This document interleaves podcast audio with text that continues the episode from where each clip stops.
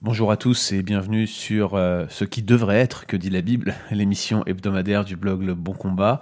Ici Guillaume Vourin, je dis ce qui devrait être, que dit la Bible, parce que vous avez normalement votre podcast hebdomadaire qui n'a pas eu d'épisode la semaine dernière.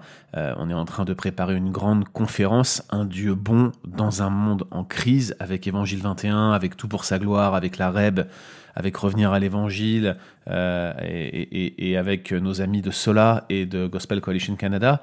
Alors c'est beaucoup de travail et je coordonne un peu tout ça, donc du coup je, me, je suis un peu au four et au moulin et je n'ai pas eu forcément le temps de faire tous les podcasts que j'aurais voulu euh, la semaine dernière, y compris cette semaine également. Mais voici ce qui se passe. J'ai enregistré euh, un épisode du podcast d'Ecclesia avec mon ami Mick Caron et mon autre ami William Côte-Noir, alors qu'on était à Washington il y a quelques semaines de cela une ville où on a failli rester bloqué à cause de la pandémie de coronavirus. Le, lockdown commençait et on a failli rester bloqué là-bas à Washington. On a pu rentrer au Québec dans les temps, mais nous avions enregistré ce podcast qui a été diffusé sur, euh, sur le site de Revenir à l'Évangile. Et euh, ce podcast traite de la question de la liturgie, une question d'ecclésiologie on se demande finalement si, il est acceptable d'avoir une liturgie dans le culte, si c'est le fruit d'une tradition ou si c'est un principe qui découle de la Bible elle-même. Et je crois que ce podcast est particulièrement intéressant et qu'il sera euh, très adapté euh, pour les temps que nous traversons, mais aussi surtout pour la reprise. Euh, je ne sais pas si votre Église a adopté une liturgie dans, dans le cadre de son culte, mais la question mérite d'être posée. Est-ce que ce serait un principe euh, qu'il serait bon que nous mettions en place dans nos églises. Alors on est dans un temps d'attente, on est dans un temps de réflexion et c'est l'occasion de se poser ce style de questions. Je vous laisse donc euh, maintenant avec ce podcast Ecclesia que nous avions enregistré il y a quelques semaines. C'est Mick Caron, pasteur à Shawinigan, qui anime avec euh, dans le, panel William Côte-Noir, pasteur sur la rive sud de Montréal et moi-même qui participe à cet épisode. Je vous souhaite un bon confinement à tous. N'oubliez pas cette conférence. Les liens sont à la fois dans, le podcast sur SoundCloud, sur iTunes, mais également dans, dans l'article du blog. Alors voilà, je vous souhaite une bonne écoute euh, de cet épisode du podcast Ecclesia et quant à nous, on se dit rendez-vous la semaine prochaine.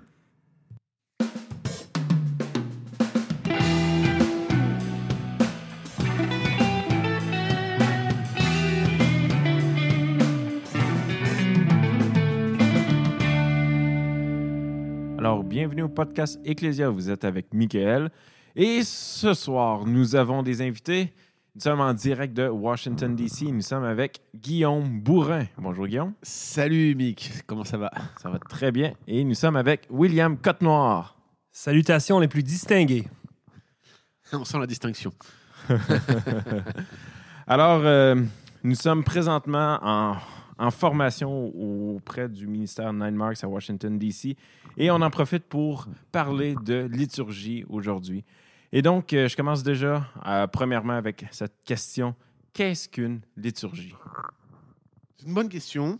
Euh, je ne sais pas si je vais donner une définition qui soit celle du dictionnaire, mais celle que je vais appliquer à mon église va désigner en fait le déroulement et va marquer en fait le, timing et le déroulement du culte. Et ce qu'on va appeler liturgie dans la perspective chrétienne évangélique, la manière dont on l'utilise, c'est l'ensemble la construction du culte qui comprend les chants, les prières et bien sûr la parole de la prédication et bien sûr les, différents éléments qui vont constituer le culte. Donc les, formes habituelles de comment louer. Voilà, la forme ordinaire par laquelle l'Église locale va, suivre son culte. Et bien évidemment, qui parle de liturgie, parle d'une forme qui est relativement codifiée, pour ne pas dire figée, parce que ça serait peut-être un peu exagéré la question, enfin exagérer le, propos, mais, mais l'idée, c'est qu'on a euh, une forme régulière, ordinaire du culte, et que les gens, quand ils viennent, connaissant la liturgie et, ou les liturgies, parce qu'on peut avoir des variantes spéciales, par exemple les jours de Sainte Seine, eh bien, ça va quoi s'attendre en termes de forme du culte. Donc, c'est les, les, habitudes de comment nous allons adorer comme un groupe, même public, je crois. Le, mot liturgie vient aussi de comment nous allons adorer publiquement. Il y a, certainement cette idée-là derrière, euh, effectivement, euh, sur, sur cette notion de liturgie. Excellent. Merci, euh, merci les, les messieurs. et puis, dans notre contexte, surtout au Québec, parce que c'est mon contexte. Les deux, vous êtes euh, pasteurs dans, dans des églises québécoises. Euh, puis, euh, ayant grandi dans une église à dénomination baptiste, ce n'est pas quelque chose de très populaire, du moins de mon point de vue, de ce que j'ai pu observer, d'avoir une certaine liturgie dans nos églises. c'est souvent un peu des décisions dernière minute sur qu'est-ce qu'on inclut dans, dans, notre culte, dans notre rassemblement des dimanches matins? Est-ce que c'est, est-ce que vous avez la même perception? Vous avez une lecture différente de, de ce que vous avez perçu autour? Bah, c'est sûr que, et j'ai été longtemps de cet avis, je dois le confesser, hein, que souvent on voit la liturgie comme quelque chose qui va venir comme entraver notre liberté, vous voyez. Mmh. Et, et, je crois que c'est une, erreur de, de, fait, parce que la liberté ne dépend pas de la forme du culte en soi. Mmh euh, la liberté, c'est pas non plus la liberté de, de, de faire ce qu'on veut ou, d'adorer Dieu comme nous le voulons. Je pense qu'il faut qu'on se souvienne qu'il y a des, des, principes qui vont régir, réguler le culte, mmh.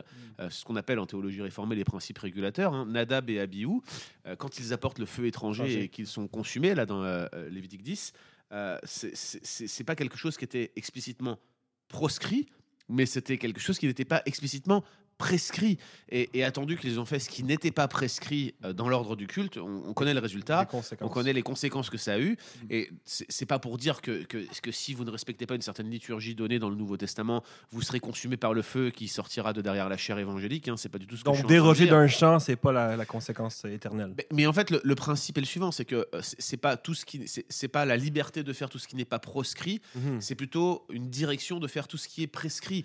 Or, on va le voir dans, dans cet épisode, le, Nouveau Testament nous donne quand même des indications relativement claires sur la manière dont on se va conduire. Euh, aborder, se conduire dans le culte. Conduire le euh, peuple de Dieu même. Et il y a des prescriptions qui sont explicites et qui nous demandent de faire certaines choses. Hein. Euh, on va parler tout à l'heure la prière, les chants, la parole de la prédication et la centralité de la, de la, parole dans le culte. Mhm. toutes ces choses-là sont des choses qui sont prescrites et on peut pas, on peut pas passer à côté. Mhm.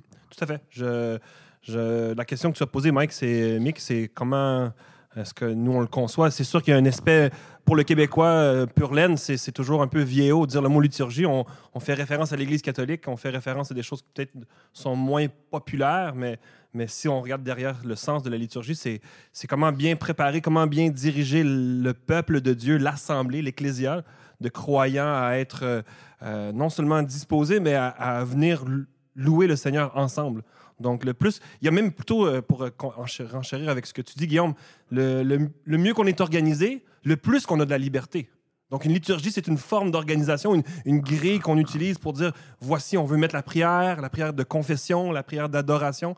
On veut y donner des places. Donc, on, structure, on, fait une organisation qui va être euh, à la fois limpide, à la fois utile pour tout ce rassemblement. De se retrouver plusieurs, il nous faut forcément une organisation.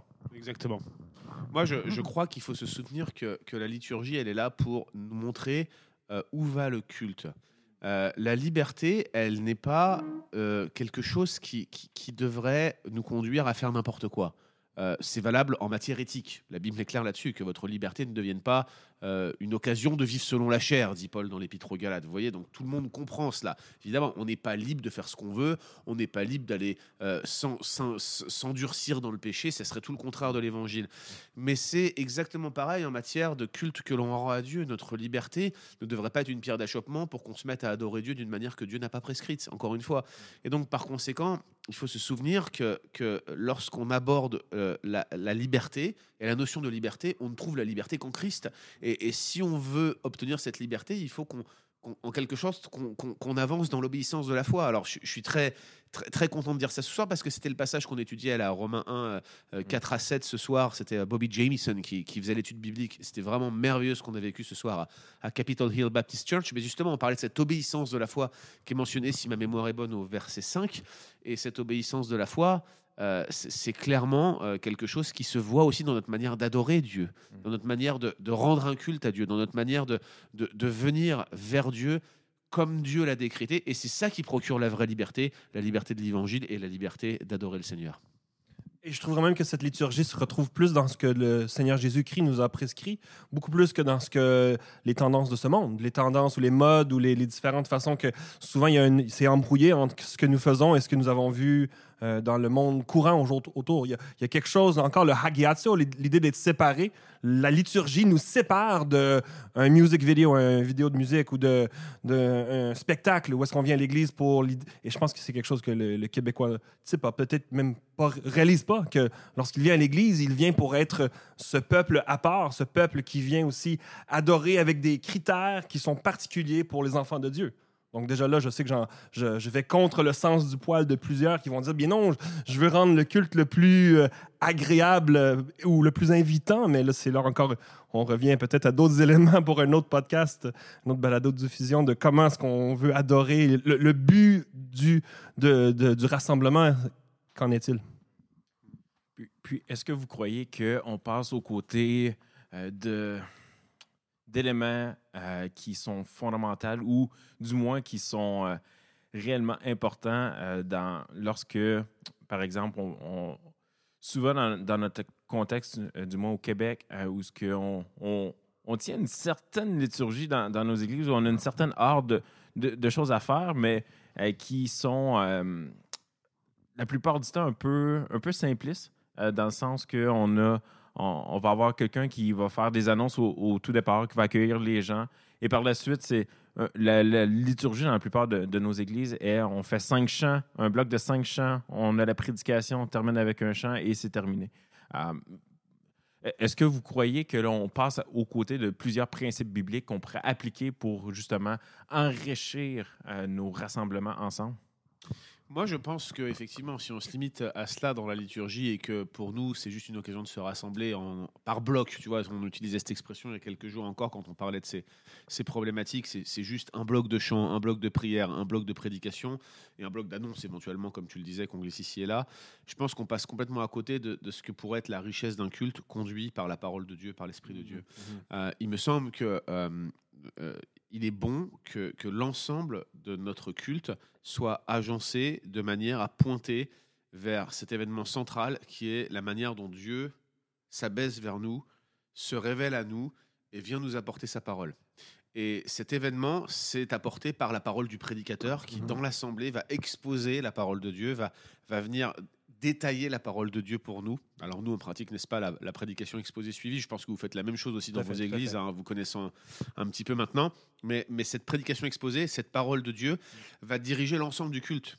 Et quelle que soit le, le liturgie exacte qu'on va utiliser, on va choisir les chants, on va choisir les lectures bibliques. Euh, si on est intentionnel dans les prières, c'est quelque chose que, ce que je travaille actuellement chez moi là. Mhm. Euh, on va chercher même à ce que nos prières pastorales ou, ou les prières dirigées vont Ouais. elles aussi pointer vers la parole de la prédication. Et toutes ces choses-là vont contribuer à la richesse et à l'harmonie de ce culte qui euh, non seulement va être un moyen d'adorer Dieu, mais qui va nous diriger vers lui alors qu'il descend vers nous au travers de la parole de la prédication et qui va constituer euh, une adoration montante et une nourriture descendante. Vous voyez? Tout cela, là- C'est à, à bidirection, mais c'est très intéressant. C'est ce qui nous a tous frappé dans notre stage ici à Washington, euh, D.C.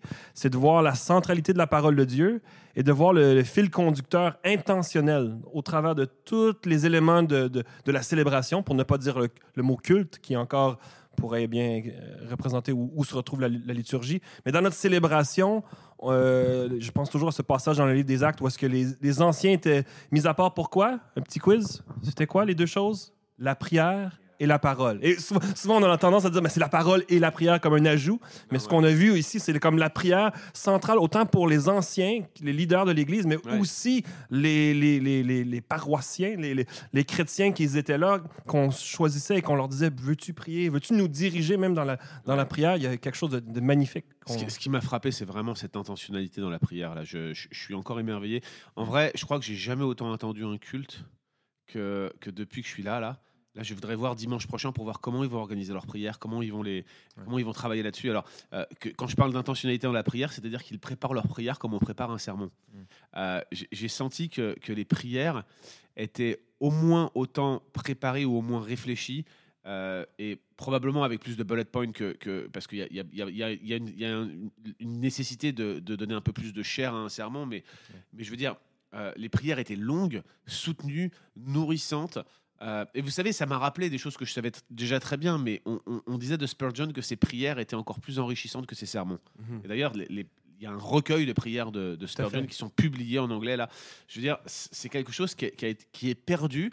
Et cet art de la prière publique dans les Mhm. rassemblements, de la prière pastorale, Ouais. cet art-là, Mhm. eh bien, a été oublié en même temps que l'art de la liturgie. Tout à fait. Les deux vont de pair en quelque Oui. sorte. Tout à fait. Donc, euh, quand, quand on dit liturgie, on parle prière, on parle chant, On parle euh, même le choix de l'information tra- transmise par la célébration. Donc, même nous qui sommes ici dans un moment dans le temps, dans l'histoire, coronavirus, eh bien, même l'adresse pastorale de l'équipe pastorale de dire en passant, vous n'avez pas à craindre le coronavirus, vous avez à craindre le Seigneur. Donc, vraiment, même dans les informations, c'était réfléchi comment conduire le peuple de Dieu à dans ce moment de liturgie, de tourner nos regards vers le Seigneur, que ce soit par la prière et encore la parole qui s'est retrouvée euh, en, plein dans la mire, en plein dans le centre de tout cela.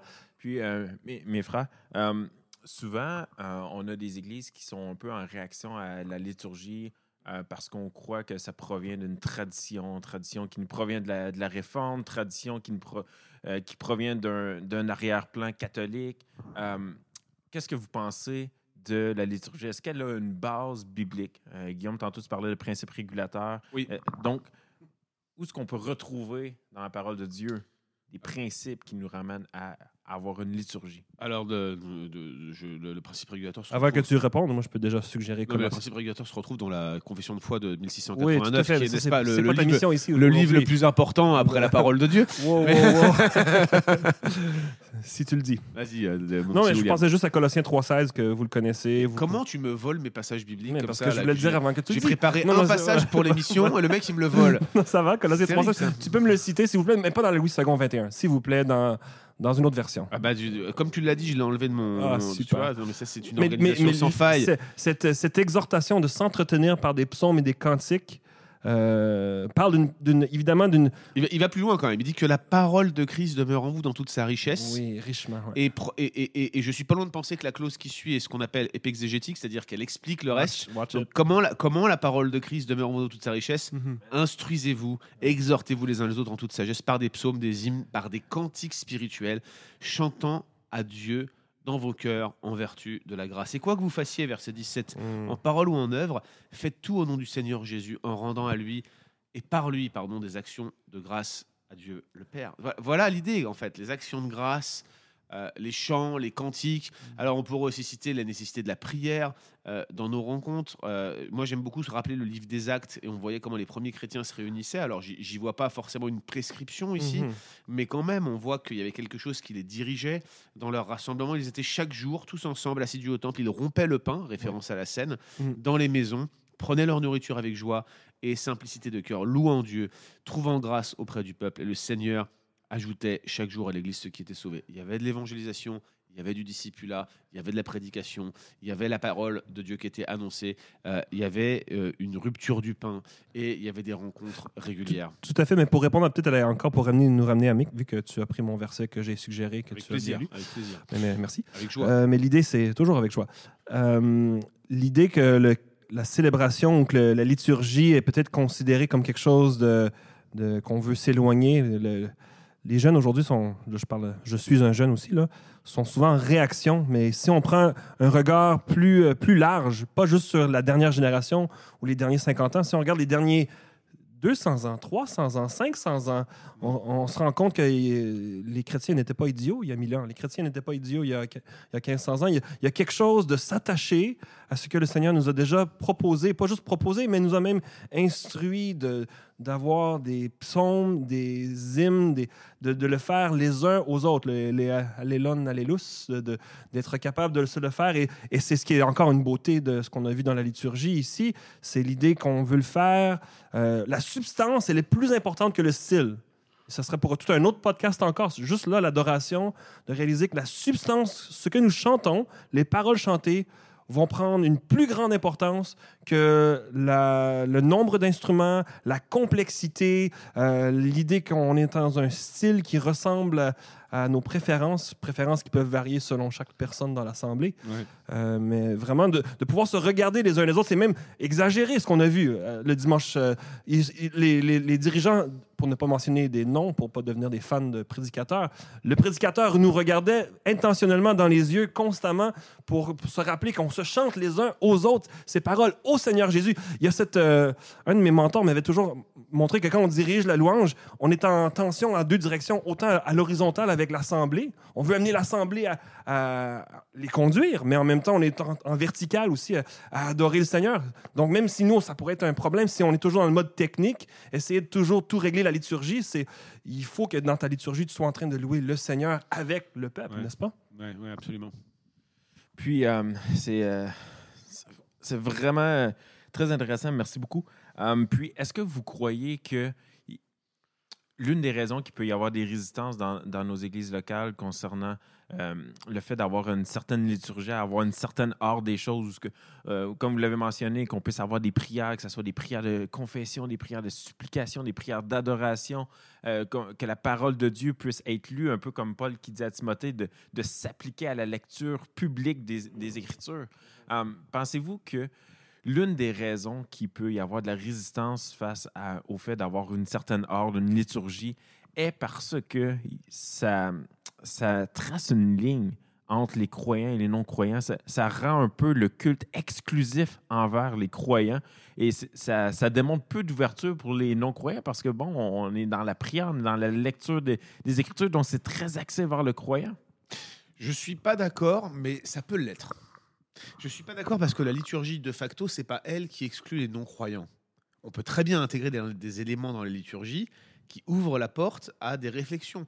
Donne-moi Euh, des exemples. Alors, j'ai un exemple que je pourrais vous citer qui est celui de mon ami euh, Jason Procopio, euh, Hmm. qui est pasteur à l'Église Connexion. D'ailleurs, c'était drôle. L'Église Connexion Paris. oui, d'ailleurs, Marc Devers se souvenait de lui euh, ce soir, là, il a mentionné son nom là. Jason, à Paris. lui- Bonjour Jason. Salut Jason, si tu nous écoutes, mais je sais pas s'il écoute beaucoup de podcasts. Jason, qui est, qui est- qui est- qui est à Paris, a utilisé un, un système au moment de donner la scène. Alors, la table est plutôt ouverte pour Jason. Il, il laisse les, les croyants venir. Il demande à ce que les gens soient baptisés et croyants simplement. Mais il dit si vous n'êtes pas croyant, laissez passer les éléments et j'aimerais bien vous parler après. Si vous n'êtes pas croyant, j'aimerais indiquer ici, sur le PowerPoint, là, deux prières qui sont des prières types. Vous n'avez pas à les réciter, mais vous, elles vous pourriez vous les approprier. Ce sont des prières pour ceux qui cherchent la vérité. Hmm. Et ces prières, euh, c'est des demandes à Dieu d'éclairer votre sentier, d'éclairer votre réflexion et de, de Mhm. se révéler à vous, en quelque sorte. Mhm. Je trouve ça hyper pertinent d'intégrer ça dans la liturgie. Et pour le coup, c'est vraiment un élément qui revient sainte scène après sainte scène. Et c'est typiquement le genre de choses que vous pouvez faire lorsque euh, vous voulez intégrer les non-croyants, notamment sur des, des choses comme la scène qui sont typiquement des marqueurs entre croyants et non-croyants. quoi. Et, et c'est là que je suis peut-être d'accord avec toi, parce que la liturgie euh, peut être faite d'une façon que c'est réservé pour le croyant, mais sans nécessairement euh, brusquer l'incroyant. Parce que si, comme encore on a vu, je, suis toujours en train de citer ce qu'on a vu, mais c'est pour nous des principes, je pense, qui sont à importer au Canada, en France, peu importe où est-ce que vous écoutez hein, dans la francophonie. Euh, L'idée de bien expliquer la liturgie aux gens présents. Autant que c'est pour le, petit garçon de 6 ans qui est avec papa et maman et qui vient à l'église parce que papa et maman l'amènent, mais aussi pour peut-être l'inconnu, le, visiteur qui a aucune idée c'est quoi le repas du Seigneur, que ce soit par un PowerPoint comme Jason le fait, mais que ce soit même par le micro, l'homme qui, dirige, le leader qui dirige le repas du Seigneur et qui, le rappelle de façon euh, avec un tact, avec une douceur, de dire voici le repas qui, nous, qui a été fait pour les enfants de Dieu, pour ceux qui ont professé de leur bouche, pour ceux qui ont passé par les eaux du baptême. Donc, euh, la liturgie peut être très intentionnelle, comme elle peut être aussi très criblante si on la fait pas bien, si on l'explique pas, puis si on la rend lourde pour simplement le fait d'être lourde. Ouais, il faut qu'elle soit, il faut qu'elle soit expliquée, il faut qu'elle soit tangible, il faut qu'elle soit, euh, je ne sais pas si le mot est très français, mais on, on va l'utiliser, vous allez me comprendre. Il faut qu'elle soit appropriable, dans le sens les gens Pas doivent. très français. Non, c'est pas très français, mais c'est pas grave parce que vous me pardonnerez. Mais, mais ce, ce mot, euh, par ce mot, je veux simplement dire que qu'elle qu'elle est propice à être appropriée, vous comprenez? Que, que les gens euh, peuvent facilement la comprendre et en comprendre surtout l'utilité. Chez nous, la liturgie est pas suffisamment élaborée à mon goût. Il y a des choses que je voudrais changer. Les annonces arrivent à la fin, là, après le message. Euh, j'aimerais les mettre à un autre moment. J'aimerais que la parole de Dieu soit plus centrale et, et plus finale. J'aimerais qu'on s'inspire de ce qui se passe ici sur les temps de prière. Euh, J'aimerais que les temps de silence euh, sélectifs, comme ceux qu'on a vus là dans la, dans la liturgie de dimanche Mhm. dernier, on en faisait déjà un peu, mais on les bâcle ou alors on les oublie. Ouais. On on n'en voit pas la pertinence ou l'importance. J'aimerais que ça soit tellement codifié, Mhm. euh, que, ça soit, que ça soit écrit noir sur blanc, comme ça on les respecte. Vous voyez Ouais. et, et cette idée-là, euh, c'est réellement de vouloir amener le peuple de Dieu dans l'adoration et dans la contemplation du Seigneur. Et, et- et- et pour que ça marche, il va falloir qu'à un moment je l'explique. Mhm. je pense que je fais n'importe quel changement dans la liturgie, les membres vont être contents parce que je vais respecter l'idée que c'est la parole de Dieu qui est centrale. Tant que je fais ça, ils vont être contents. Mais j'aimerais leur expliquer pourquoi je le fais et où est-ce que je veux les amener. Et, et- à ce moment-là, ça prend euh, de la pédagogie. Ça prend d'expliquer ces changements. Et j'ai envie de dire, les, les changements en question, les petits liftings ici et là, sont une bonne occasion d'expliquer les changements et de- d'expliquer pourquoi on les fait. Donc euh, j'ai bon espoir que, que ça porte des fruits chez nous. C'est bien, Guillaume, tu es, déjà en train de répondre à ma dernière question. Euh, mais. euh, Je suis prophète et je devine comment je suis. Ouais, non, je je. Euh, et seriez-vous d'accord de dire que les, les principes qu'on qu'on a parlé, on a parlé de Colossiens 3, on a, on a parlé de, de la façon que, que les premiers croyants dans Acte 2 euh, pratiquaient euh, une certaine liturgie, une certaine ordre des choses lorsqu'ils étaient assemblés ensemble. Est-ce que vous, vous diriez qu'on est dans l'obligation de suivre chacun des principes bibliques à chacun de nos rassemblements? Est-ce que c'est sage de, de introduire ces, ces éléments-là? Qu'est-ce que vous diriez là-dessus? Il y a des éléments qui sont intangibles. Je veux dire, c'est difficile d'imaginer un rassemblement collectif de l'Église sans qu'on puisse chanter ensemble. Le chant euh, a une vertu euh, rassembleuse, permet de, de tirer des belles harmonies, euh, produit un puissant encouragement, nous permet de rappeler des vérités essentielles de la parole, de les mémoriser plus facilement. Euh, et qu'on se le dise, euh, on les voit au moment de la dernière heure de Jésus, rassemblés ensemble pour la Pâque en train de chanter. Je veux dire, on a des exemples qui. Moi, j'aurais du mal à imaginer un culte sans chant, par exemple. Mais, mais je peux comprendre. Si tout le monde chantait faux, si tout le monde chantait tout le, faux- tout le monde si chantait tout le faux. monde chantait faux, on chanterait quand même parce que je pense que c'est pas la qualité du chant qui, qui- bon, bien sûr, ça encourage quand tu as des beaux et magnifiques chants, mais, mais l'idée c'est qu'on se rassemble pour s'exhorter les uns les autres par des chants. Euh, cette horizontalité dont tu parlais tout à l'heure, elle se manifeste aussi dans le chant. C'est le moment où on peut se regarder. Euh, quand un prédicateur prêche, c'est lui qu'on regarde. Quand on chante, on peut se regarder les uns les autres. Mm. Euh, je, je veux dire, il y y y a une vertu à cela. Maintenant. Un élément tout bête, mais je ne sais pas si vous faites la Sainte Seine tous les dimanches. Moi, je suis pour la faire tous les dimanches, par exemple. Euh, mais euh, si, comme nous, vous ne la faites pas tous les dimanches, les autres anciens ne sont pas forcément d'accord avec moi, Mhm. euh, bah, vous savez que votre liturgie, euh, elle aura un élément différent toutes les trois semaines. Tout à fait. ok Euh, la scène va être placée différemment. Alors, moi, je suis pour que euh, si on fait ça, qu'on ait une liturgie différente les jours de scène et que la centralité soit à la fois sur la parole de Dieu, mais aussi sur l'administration de la scène, puisque l'un et l'autre vont ensemble. Le sacrement sans la parole n'est rien. Euh, les, les deux doivent être conjointement mis en avant par la liturgie. Donc, Mhm. il y a une pertinence à, à avoir deux types de liturgie au moins différentes dans l'Église. Tout à fait. Euh, plus, Un dimanche Ça de se baptême. discute. Un dimanche de baptême, on, Exactement. forcément, on considère que la liturgie doit être faite un petit peu euh, ajustée avec. euh, alors je- à Capitol Hill, ils ne le considèrent pas. Enfin, Capitol Hill, si j'ai bien compris ce qui a été dit, ils rajoutent le baptême. tout point. à fait. Et, et donc, du coup, ils altèrent pas leur liturgie. Mais on peut imaginer qu'on aurait une liturgie spéciale pour un jour de baptême. Je je vois pas pourquoi ça serait si délirant. Euh, D'ailleurs, nous, c'est ce- c'est un peu ce qu'on fait. Donc, je, je veux dire. Non, mais il y a c'est des églises possible. qui n'ont pas de baptistère, donc ils doivent forcément aller à la piscine, aller à la rivière. Ouais, mais ça n'empêche pas qu'on peut avoir une liturgie spéciale en plein air ou dans Mhm. une autre église. Ou... Je veux dire, tout est possible, tout est adaptable. L'idée de la liturgie, c'est réellement de guider le pécheur dans l'adoration et Mhm. de manifester la grandeur de Dieu qui s'abaisse vers nous pour nous nourrir euh, au travers de, de- de ce schéma-là. Mais juste pour terminer avec ce que tu as dit, il y a un élément qui a été mentionné dans la doxologie, dans, dans l'adoration. Euh, c'est cet élément de. euh, Oui, révérence, c'est une chose. Merci, c'est la contemplation. Tu as mentionné le mot contemplation. Ouais. C'est un truc qu'on a perdu dans notre encore 21e siècle. On est go, go, go, le téléphone sonne, toutes les choses. Mais le dimanche matin, c'est un moment joyeux, un moment où est-ce qu'on s'arrête. Euh, le, le psaume le dit à plusieurs endroits. hein, Arrêtez, sachez que je suis, je suis Dieu. Il y, a, il y a- cette idée de, comme peuple, de s'arrêter. C'est psaume 46, je crois. L'idée, c'est qu'on on vient dans la contemplation. Donc, que ce soit un silence bien placé, que ce soit des chants bien choisis qui, vont, qui ont un rapport, un lien avec la prédication, euh, que ce soit avec une parole calculée ou une prière préécrite qu'on a même proposé à d'autres anciens de, de considérer ce qu'on dit. Puis de, c'est, vraiment le temps de prendre euh, un moment précieux avec le Seigneur. Donc, c'est quelque chose qu'on a à, à se, je crois, à continuellement redévelopper, retravailler dans nos assemblées. C'est, euh, c'est, vraiment un sujet qui, qui me passionne beaucoup au niveau de la, liturgie parce qu'on on ramène justement la centralité des, Écritures où ce que tout est basé sur les Écritures. Euh, on, ramène, on parle de prière, on parle de dîmes, euh, les, cantiques, c'est tous des, des principes bibliques qu'on voit et, et tous ces, ces éléments-là sont fondés sur la parole de Dieu. Donc, les, prières, les prières vont être fondées sur la parole de Dieu. Juste, bon, la prédication va par défaut être basé euh, habituellement sur la, parole de Dieu, mais les chants, les hymnes vont également euh, sortir des Écritures. Donc, on est réellement en train d'appliquer Colossiens 3, euh, verset 16, où ce que, ça nous dit que la, que la parole puisse, ça, ça dit en anglais, dwell into us, donc qu'elle puisse habiter parmi nous, qu'elle soit en nous. Donc, c'est vraiment un sujet passionnant. Je termine avec deux questions euh, pour que vous puissiez répondre en une phrase. Quel conseil, Guillaume, donnerais-tu à un membre d'Église qui entend ce podcast et qui dit Moi, dans mon Église, il n'y a pas de liturgie réellement. Qu'est-ce que je dois faire pour justement qu'il puisse y avoir une liturgie?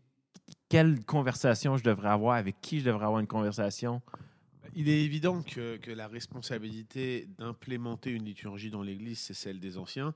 Je conseillerais à ce membre de, reconnaître l'autorité de ces anciens et de ne pas être divisif, euh, parce que ça serait aller complètement à l'encontre de ce podcast déjà, d'une part, et de l'esprit de la série de podcasts dans lequel celui-ci est publié, parce que c'est pas du tout ce qu'on veut vous amener à faire.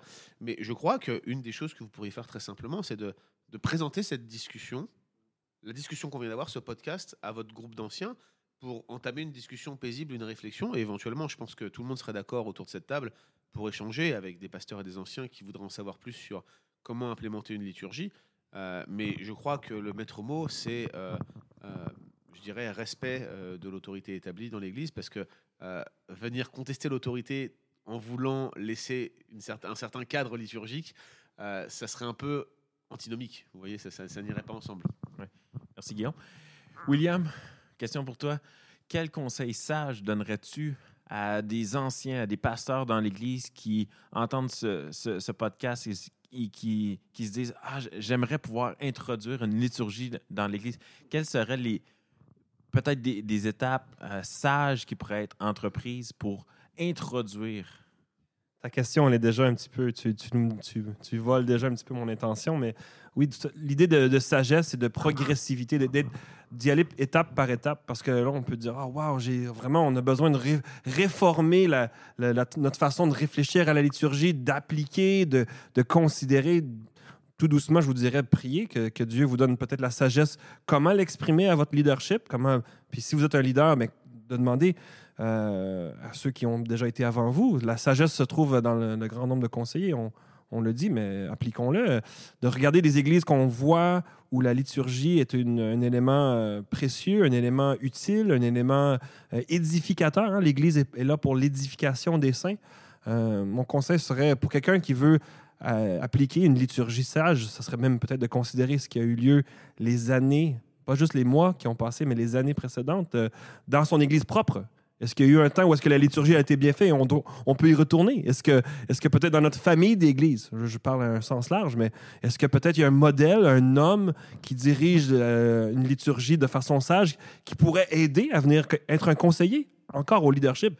Mais avant d'arriver avec les, les- fusils chargés puis de dire on, c'est fini un, style de musique, c'est fini telle et telle chose, ça, serait insensé. Ça serait d'y aller plutôt avec la sagesse, avec le grand nombre. Comme à l'habitude, on termine avec des recommandations. Et donc, pour ceux qui voudraient pousser la réflexion, je vous recommande. euh, malheureusement, j'ai euh, aucune ressource présentement qui me vienne en tête au niveau de la francophonie en français. Euh, mais pour ceux qui euh, peuvent se débrouiller avec l'anglais, je vous recommande les, certains articles de Nine Marks qui vont justement parler de la liturgie, donc ninemarks.org, ninemarks.org, ou euh, également si vous allez sur le site capitolhillbaptistchurch.com, euh, vous aurez des, euh, des euh, exemples de, de liturgie que vous pouvez prendre et appliquer ou du moins modifier et appliquer dans votre contexte d'église locale. Sur ce, merci mes frères d'avoir été parmi nous et on se dit à la prochaine.